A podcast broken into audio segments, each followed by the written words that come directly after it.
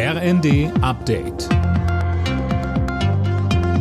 Stündlich neu. Auf den Punkt informiert. Ich bin Jana Klonikowski.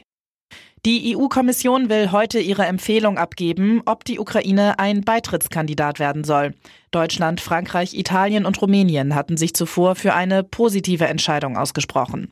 Mehr dazu von Eileen Schallhorn. Die Ukraine gehört zur europäischen Familie, sagt der Bundeskanzler Scholz nach dem Treffen mit Präsident Zelensky in Kiew. Scholz will sich für einen sofortigen Kandidatenstatus der Ukraine und auch für die Republik Moldau stark machen. Der Kandidatenstatus an sich ist nur ein erster Schritt im langen Beitrittsprozess und sagt noch nichts über die Erfolgschancen aus. Die Türkei etwa hat den Status schon seit 1999.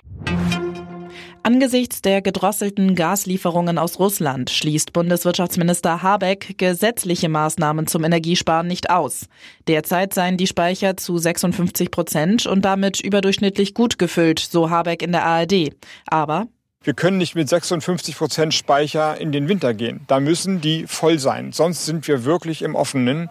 Das heißt, wir werden jetzt sehr genau analysieren und uns das anschauen, wie sich der Gasmarkt entwickelt. Bisher ist es den Versorgern immer möglich gewesen, andere Gasmengen zu besorgen. Ich kann noch einmal nur appellieren, lasst uns jetzt Energie sparen. Bundesgesundheitsminister Lauterbach will Corona-Testbetrügern an den Kragen. Wie die Süddeutsche berichtet, will der Minister künftig auf weniger Tests und schärfere Kontrollen setzen. Private Teststationen sollen auch weniger Geld pro Corona-Test bekommen.